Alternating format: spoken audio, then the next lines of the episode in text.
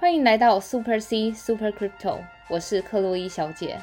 本频道会分享币圈投资知识、国外币圈资讯，所以不论币圈的新手老手，都能和克洛伊小姐一起进入币圈的世界。Let's go！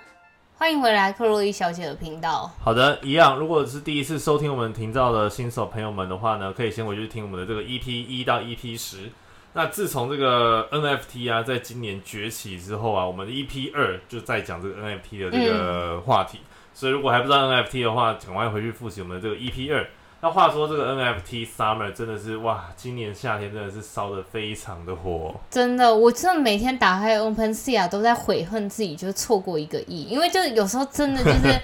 都一直在观望一个项目，然后就觉得哦，好像就是它会跌下来一点，然后我要去进去接，就殊不知都没有那一天，然后就隔天都是翻倍，然后三倍，然后就觉得。我人生一直在错过一个亿，然后后来我就想算，全部都关掉，我要认真工作。哎呀，这种就是一个资本游戏嘛，毕竟要买那些头部的项目，还是要蛮雄厚的这个资本。真的，像现在其实 Crypto Punk 一个最底价就差不多一千万台币，然后如果你是要买，就是那个现在最火红的无聊猴，也就是那个 Curry。NBA 球星对，Curry 在昨天还是前天的时候花了大概五十五个亿，相当于就五百七十五万台币。其实现在无聊猿猴的底价，我大概去看一下，就是大概四五百万这边。所以就是你如果就是现在想要玩一个很保值，然后又能有炒作空间的，就是前几大个项目，就是第一 Crypto Punk，然后第二个就是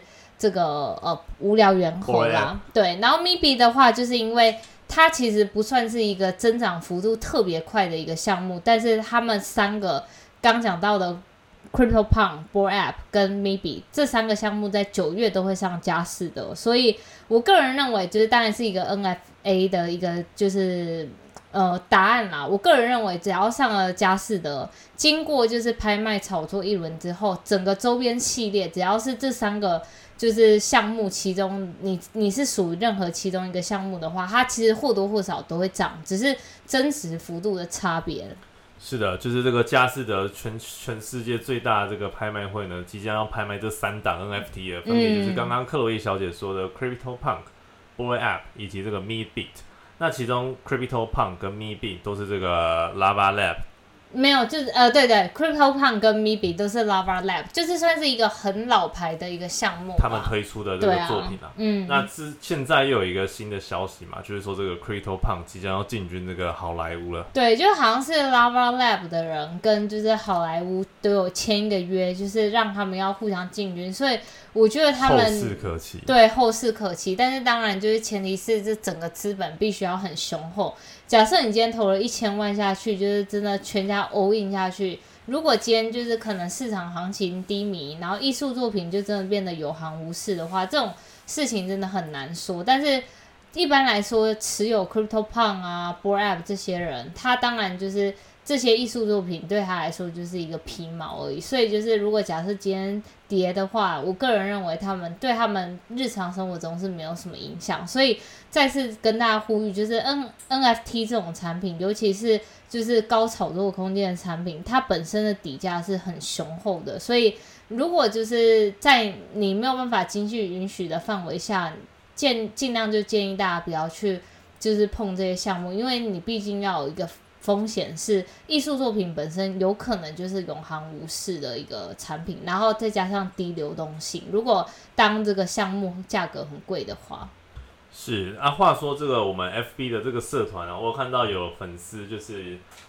都有陆续在晒出他们最近收藏的一些 NFT 啦。嗯，像我有看到这个最近那个什么。Boy App 不是有回馈他们的这个社群吗？对，Boy App 最近回馈，其实这就是为什么 Boy App 这么保值的原因，因为他们不定期会一直回馈他们的社群。像第一批回馈的方案就是那个 Boy App Kennel Club，就是 Boy App 的每一个成员都会被发到一只狗，那只狗也是巨可爱。现在一只也是要地板价就是四亿，差不多就是四十多万、五十万台币。所以那些有原本有 Boy App 的会员都免费得到四亿的概念。对，然后再来就是。这一次，他们这周末空投的就是变种猿猴，他们就是空投给原本的持有者一瓶那个化学药剂，然后那个化学药剂添加到你的那个猿猴之后，它就会产生一个化学作用，起起到一个变种的情况。然后目前这个变种猿猴在市场上的价格，差不多就是地板价七亿，相当于就是八十万台币左右这样。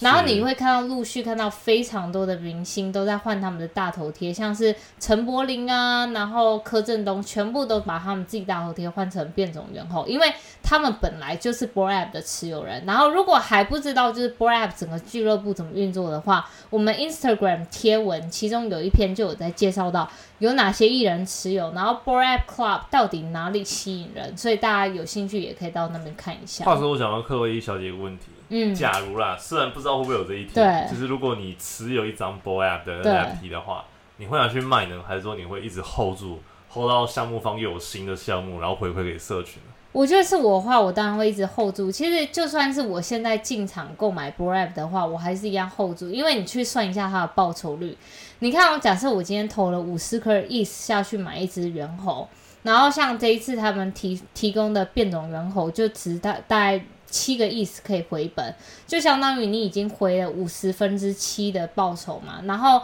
它下一个项目可能假设是一年后，然后同时之间，其实你也看到，就是不管是加士的效应啊，或是越来越多明星 NBA 明星球星加入之后，其实这个项目其实算是后市可期的啦。所以就它不仅本身可能会有增值空间，然后另一方面是项目方回馈给你的话，就算是补偿你原本的投资这样。是，话说这个对我看其他社团的成员在晒，有的人有买之前你介绍的那个胶囊，种哦，对。种树胶囊。其实我介绍那个种树胶囊是，我也有跟大家给一个大家 disclaimer，就是声明说，其实种树胶囊本身它目前不算是一个增值性的 NFT，但是对我来说，我觉得 NFT 我看中的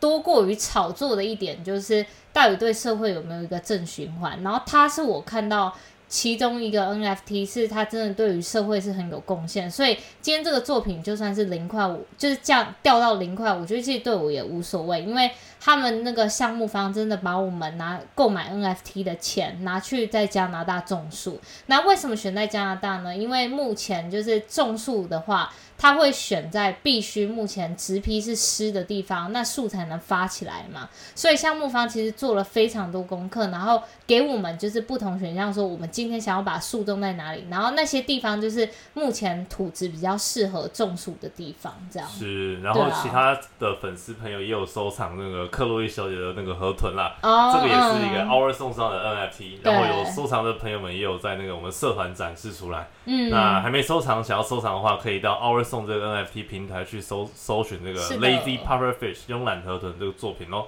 嗯，好的。的，，那我们来回顾一下近期的一些粉丝的留言。好的，首先第一个他是这个粉丝，他是斗内，然后嗯叫做 Angela，、然后他说：“嗨，克洛伊小姐和背后的团队，谢谢你们录制了这么棒的节目，好喜欢现在克洛伊小姐现在比较放松的这个语调了。”感觉就像朋友约出来聊虚拟货币讲干话，这边留言只能一百个字，其他的就只聊到到 FB 去聊了，加油！谢谢 Angela。其实我我们我也有在 Angela 在那个 FB 上打一串话给我，就是呃，就是一路以来啊，然后我们社团的介绍节目啊，或是呃有回答一些就是社团群友的问题之类，然后对他帮助很多。然后其实就是我报就是录节目啊，不管是录节目、经营社群，其实都是抱着一个心态跟大家互相交流，所以我其实也从粉丝身上学到很多的资讯，所以大家就一起互相学习，在币圈打滚吧。是的，感谢 Angela 斗内。嗯，然后另外一个粉丝叫做，哎、他是他就是四个加加加加加。对，然后他说真心推荐的优质节目，含金量爆表。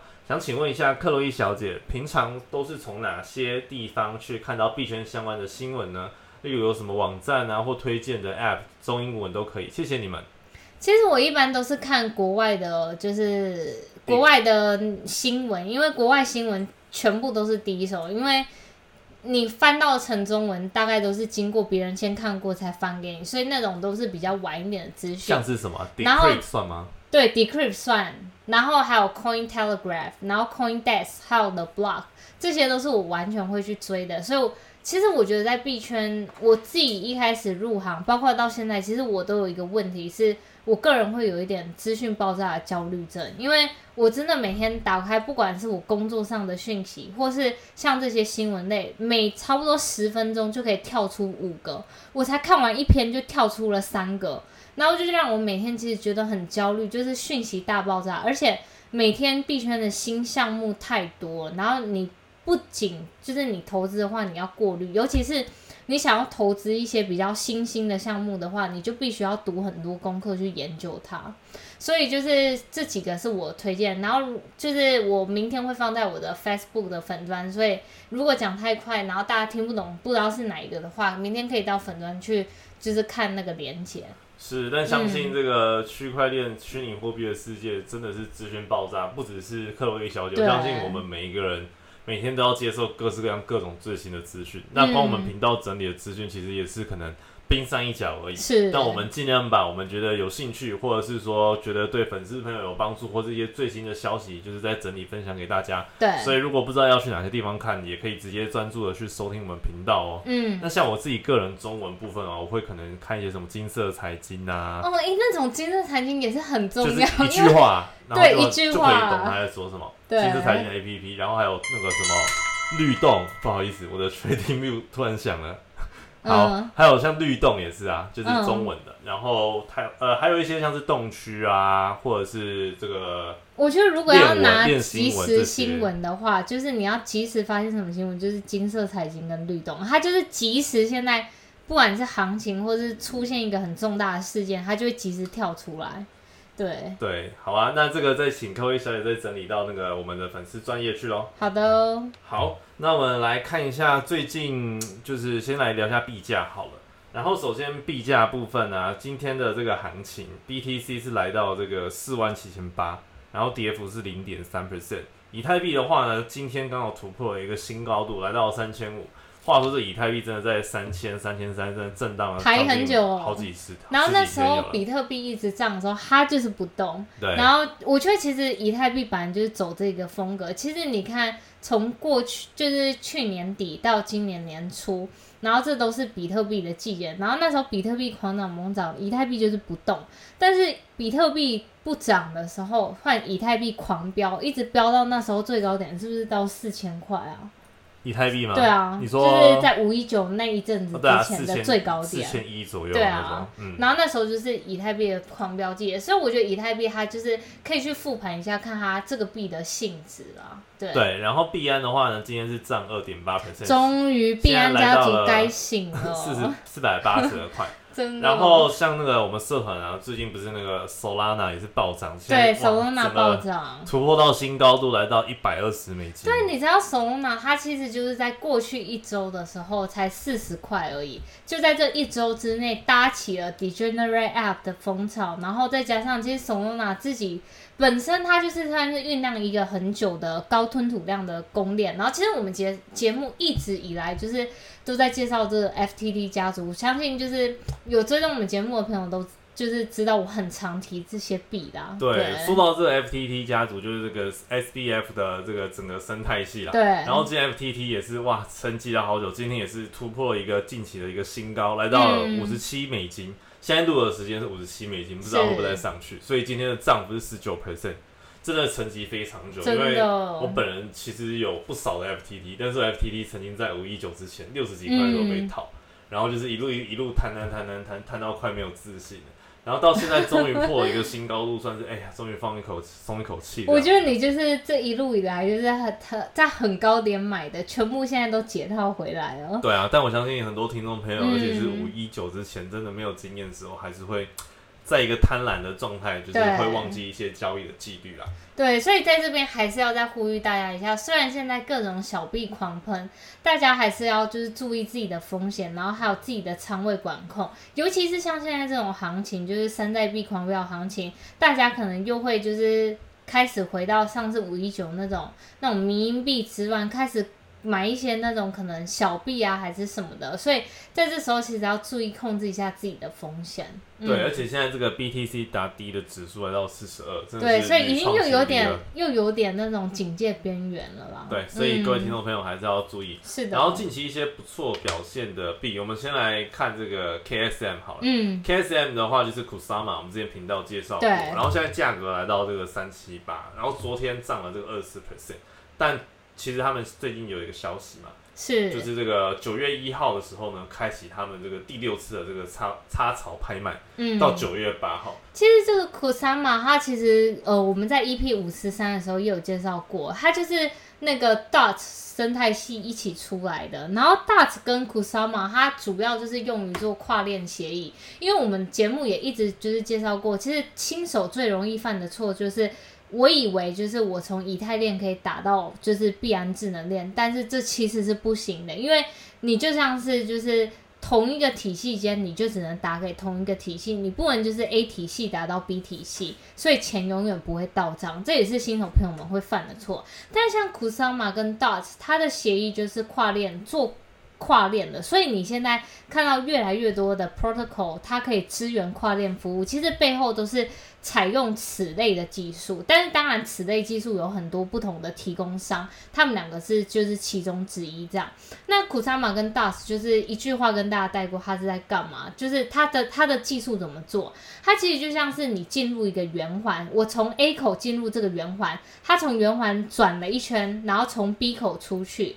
就是我从以太坊进去，然后从必然智能链出来的概念是类似的这样子。所以这个就是讲的这个插槽的部分。，对，然后它这个插槽的话，就是 Kusama，它特别的地方就是它打出一个标号是只租不卖，就是你今天其他的协议想要用我这个跨链的方案，我这个方案只能提供给就是竞标，而且竞标最长你能使用的时间是六个月，每六个月就会轮动一次。除此之外，你如果本身那个 protocol 表现不佳的话，我可以在六个月前就是提前跟你说，我不要租给你。所以它其实这有一个优势，就是它可以就是它不是一次性的卖出，所以它就是可以造成有一个很稳定的现金流的概念。当然，这个前提是他们的技术必须要持续更新。是，所以这个 Kusama 从九月一号开启这个第六次的插槽拍卖，然后一开始有不错币价有不错表现，嗯，那会不会持续到九月八就要再看这个整个大盘的局势哦。是的哦，然后，如果想对 Kusama 这个币有更多的了解的话呢，可以去听这个 EP 五十三。嗯，然后我们再来聊一下另外一个币，叫做 AAVE，对阿美也是我们频道很常讲，也是一个 DeFi 的协议。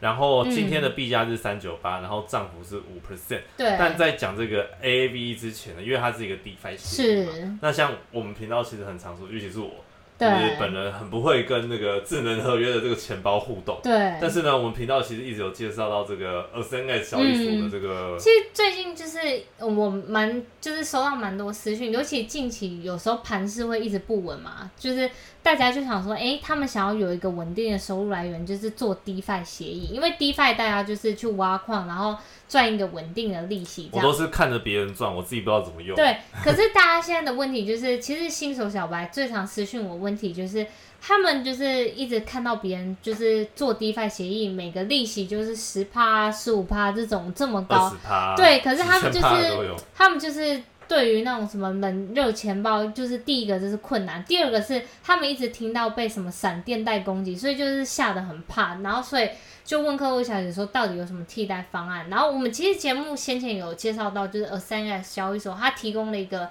DeFi 项目，其实它很简单，你不需要管冷热钱包的问题，然后再来是它其实 DeFi 项目上它。你使用它平台做的 DeFi 项目上，它其实有就是经过就是一些审计考察，它有去帮你们调查过那些就是 DeFi 项目到底安不安全。像他们这一次也是就是对接那个 Curve 采用了 AAVE 的池子，这个池子从过去以来，其实我本人就是我自己是 DeFi 控，我自己就很常在 AAVE 上挖矿。然后刚好这次这个就很方便，因为其实我那时候挖矿我遇到的困难，也不是说困难啦，就是比较烦的事情，就是我光就是做那个那个 gas fee，我就可能要付五十块美金、六十块美金，然后搬前东搬前西，然后再加上那个滑点，我就整个千千来来回回就一百块美金。所以你本身是部位比较小的，小于一千块、两千块，甚至我觉得部位应该要到五千块再去做自己去做 DeFi 会比较可有看头啦。然后如果你自己就是是小资主，但是又想要稳定获益的话，我个人就是觉得直接用 AscendX 这个，第一它有就是去审核过那些项目方，当然。我这边要给大家一个 disclaimer，就是去中心化的，就是世界里面没有什么项目是百分之百安全。但是就我而言，Uniswap 上面就 Uniswap、Ethereum 上面的 Uniswap、Curve、Aave、Compound 这几个是，就是我个人觉得经历过牛熊，从一七年到现在经历过牛熊，没有出过什么大事的项目，所以我自己到现在币安智能链我反而已经都不挖了，我已经全部都只改到就是用这些池子，因为币安智能链就如同我们前面介绍的，就各种闪电贷啊，或是被 rug 破，这风险比较高，所以我自己现在就倾向我刚介绍这个，刚好 Ascendex 也是就是用阿肥的池子，所以我觉得是蛮安全的。是的，所以如果已经使用 Ascend 的这个交易所的话呢，如果你有闲钱或者是闲币的话，上面有非常多这个 DeFi 的这个项目都有不错的年化收益率。然后刚好他们平台其实最近就是九月开始，对，就是补贴，就是这个池子。他们直接给到的 APY 就是年利率可以达到二十帕，甚至二十五帕，所以我觉得又比就是你自己去 DeFi 上更划算。是的，所以如果已经使用这个交易所的话呢，这个 DeFi 的项目算是一个一键懒人，是真的是懒人吧？这个 Staking 或 Farming 的这个部分。嗯，那如果还没使用这个 SNS 交易所，想要使用的话呢，当然不要忘记使用我们客位小姐的推荐码。在我们这个 podcast 的这个频道下方连接或者是推荐码都有注册可以使用哦。是的。好，那我们聊远，刚刚说到 Curve 啊，跟 AAVE 啊，Compound 这些 DeFi 协议经历牛熊嘛，然后都是很稳定，然后。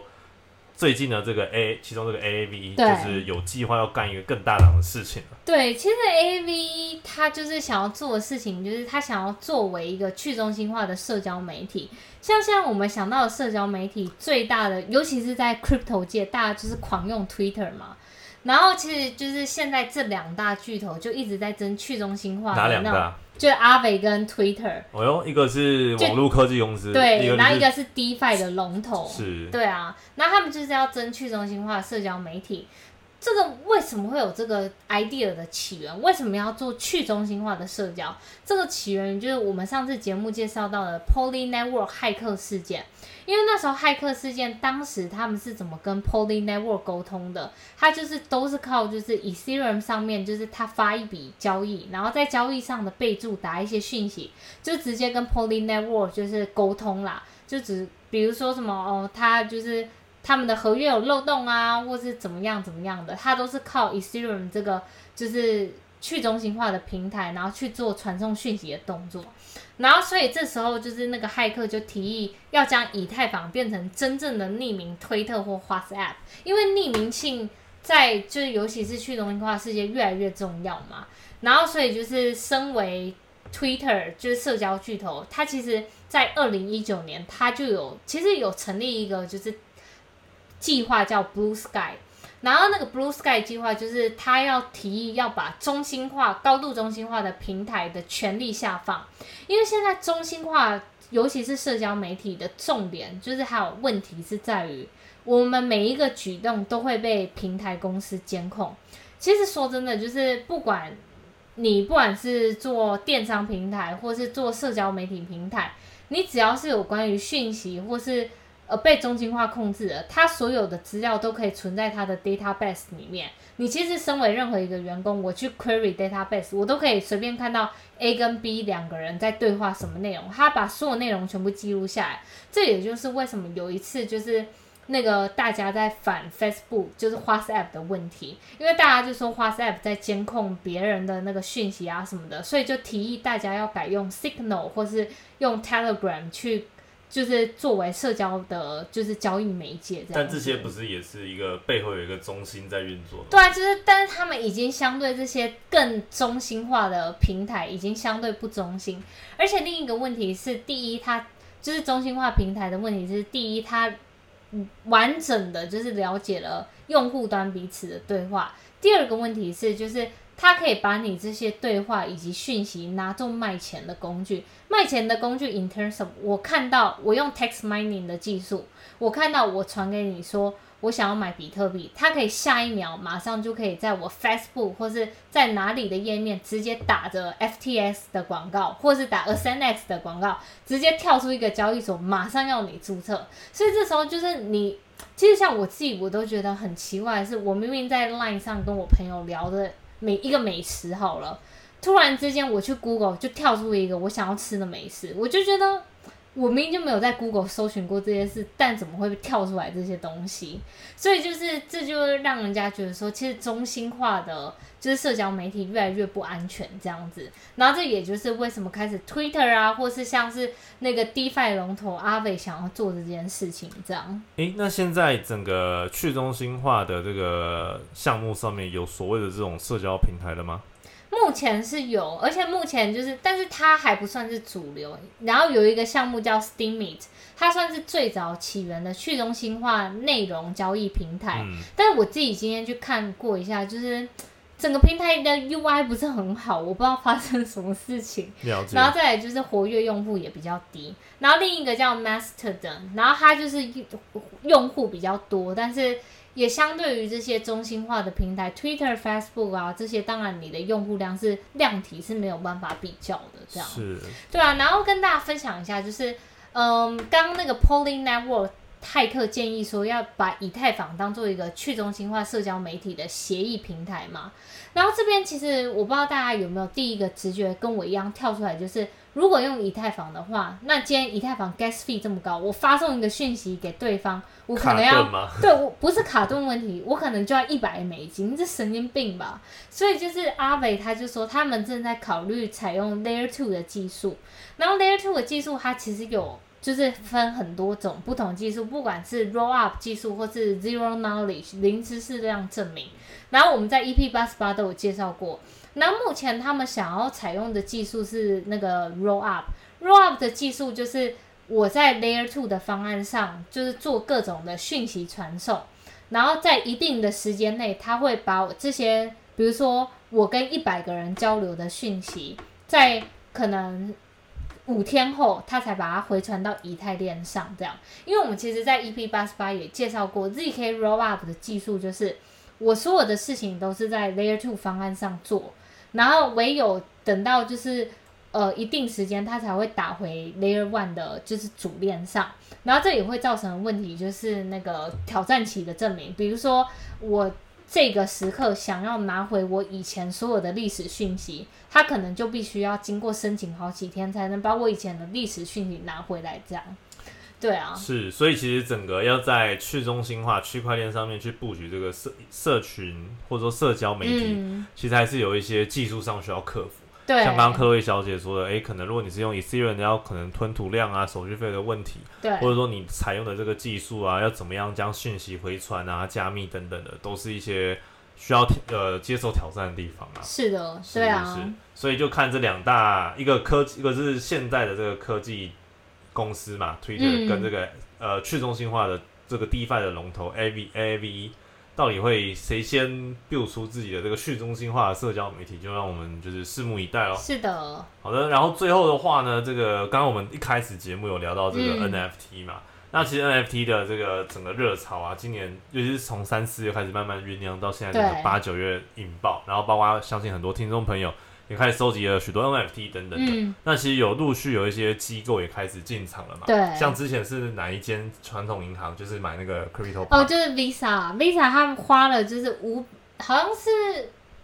几五十个亿是吧？对，五十个亿去买 Crypto Punk。对啊，你看，连因为其实平常银行就有所谓的这个艺术品部门、投资部门。就是他们，因为其实艺术品某种程度上，它也是一个金钱传递的一个媒介，就是一个算是对于银行来说是一个资产啦。对对对对对，所以你看，连现在这种虚拟的资产 （crypto p u n 都可以被大银行去做一个就是投资或者是收藏等等之类的动作。那其实，在币圈呢，有一个蛮知名的这个风投基金叫做这个三箭资本。是那这个三箭资本啊，英文叫 Three Arrows Capital，然后它是这个 base 在这个新加坡，嗯然后两个创办人分别是这个 Kyle Davis 跟这个 Zusu，他们这两个人其实，在 Twitter 上都非常的活跃，然后相信大家许多在币圈人都有订阅，就是有追踪他们了。那这个三箭资本呢，也开始去募资这个基金，要投入这个 NFT 了。嗯，那他们目前这个基金名称叫做这个 Starry Night，